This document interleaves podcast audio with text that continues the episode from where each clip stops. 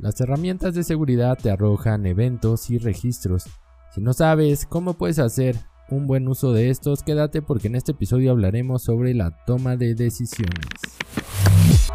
Mi nombre es José Luis Cruz Bringas y te doy la bienvenida a este podcast de ciberseguridad, donde explicamos de forma sencilla cómo proteger tu negocio. ¿Qué tal? ¿Qué tal? ¿Cómo estás? Espero que todo vaya de maravilla, que este comienzo de año 2023 sea de lo mejor, que esté lleno de éxito y de cosas maravillosas. Te agradezco porque estamos llegando al episodio 100 y esto no pudo haberse hecho sin tu apoyo, sin ti que me escuchas semana a semana y todas esas personas que están aquí escuchándonos. Te agradezco nuevamente y espero que este año sea de mucho éxito para ti, para tu familia, para tu empresa, para tu negocio y sobre todo que podamos crecer en conjunto y seguir aprendiendo en temas de ciberseguridad. Te recuerdo nuestras redes sociales y si sé que MX nos encuentras así en todas ellas, ve a seguirnos por favor. Y José Cruz Bringas, también mis redes personales en Twitter y LinkedIn. Si este podcast te gusta, compártelo, califícalo y déjanos tus comentarios. Vamos a comenzar ahora hablando sobre los eventos de seguridad. ¿Por qué vamos a hablar de esto? Porque el otro día platicando con una persona me decía, oye José Luis, pero todo eso que veo en las consolas, todos esos registros que hay, ¿de qué me sirven? ¿Para qué funcionan? Y lo que hice fue contestarle para tomar decisiones. ¿Decisiones de qué tipo? De eso vamos a hablar y estaremos hablando a lo largo de este episodio.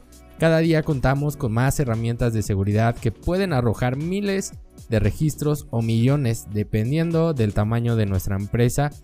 Y todo esto se almacena en nuestras consolas de seguridad o nuestros productos, por lo que puede volverse complicado encontrar alguna estadística, algún dato o registro que nos ayude para tomar decisiones en la empresa detectar actividad sospechosa o indicios de algún incidente de seguridad, o los especialistas, tus colaboradores que atienden estas consolas pueden perderse entre tanto registro porque no tenemos el foco o no estamos enfocándonos en lo que necesita el negocio. Es en este punto cuando los especialistas van a realizar o tienen que realizar un análisis para poder saber lo que está sucediendo en nuestra infraestructura y comprender la operación del negocio. Es muy importante que las personas que atienden, que están administrando tus consolas, que están monitorizando las consolas, sepan cómo funciona el negocio, porque esto te va a ayudar a detectar anomalías cuando éstas lleguen a surgir. Por ejemplo, cuando el anti-malware detecta y bloquea algún malware, algún virus,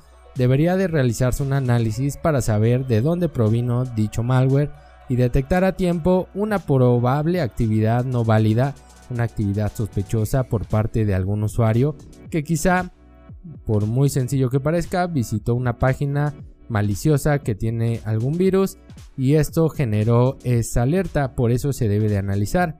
Si después de un periodo de análisis tú tienes un estadístico, tienes que solicitar un estadístico a la persona que lo administra y detecta dentro de este reporte que te entregan que el 80% de tus usuarios ingresan por lo menos una vez a la semana páginas maliciosas, ¿de qué nos va a ayudar? Vas a tener una justificación para poder aplicar un control o filtrado web para la navegación y también para capacitar a tu personal porque sabes que todos ellos por lo menos una vez a la semana están entrando a una página maliciosa donde podrían descargar algún malware, podrían generar ahí algún tipo de fuga de información, si es alguna página de phishing.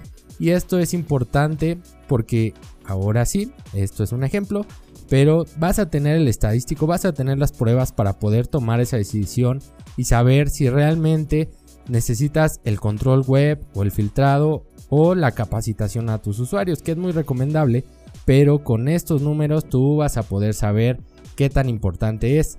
La importancia de analizar los eventos de seguridad tiene que ver mucho con la toma de decisiones para asegurar y robustecer la infraestructura de la empresa, ya que nos va a ayudar a mejorarla y a disminuir el riesgo de algún incidente que pueda dañar a la organización.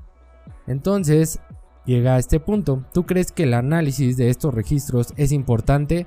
Conforme a lo que te acabo de decir, creo que, o espero, que si no creías que fuera importante, ahora sí lo pienses así, ya que todo esto que te acabo de comentar solo se va a lograr cuando tienes consolas de seguridad o productos que centralizan la administración de tus dispositivos, las tan llamadas consolas enterprise o productos para empresas, no para casa o no home edition como se conocen.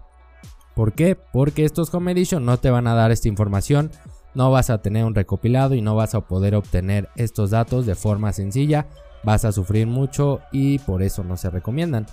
No es que sean malos, simplemente no te dan la información que requiere la empresa. De otra forma, es muy complicado, como ya te dije, obtener estadísticas y resultados y tu percepción de la seguridad va a ser muy subjetiva, por lo que te recomiendo encarecidamente que para la empresa si adquieras productos que estén hechos para ese fin, para una empresa, productos enterprise. Ahora, pongamos otro ejemplo para ser más claros. Tienes un servidor público instalado en tu empresa. ¿A qué me refiero con público? Con que está expuesto a internet. Tú puedes entrar a él desde tu casa y este está en la oficina. ¿Crees que este está seguro porque hasta el momento no ha sufrido de algún incidente de seguridad? Pero aquí viene mi pregunta. ¿Cómo puedes saber si no hay registros? ¿Cómo sabes que no hay algún ciberdelincuente ya infiltrado en tu empresa y que logró acceso por ese servidor? No lo puedes saber. Ahora entiendes la parte importante de los registros. ¿Por qué no lo puedes saber? Pues porque no tienes registros, no tienes cómo saberlo. Para tener esa certeza debes de contar con los registros, con los logs. Y adicionalmente hay que mantener una monitorización constante, correcta, junto con un análisis de eventos para poder detectarlo. Para eso hay especialistas o para eso tendrás que capacitar al personal encargado de administrar tus consolas.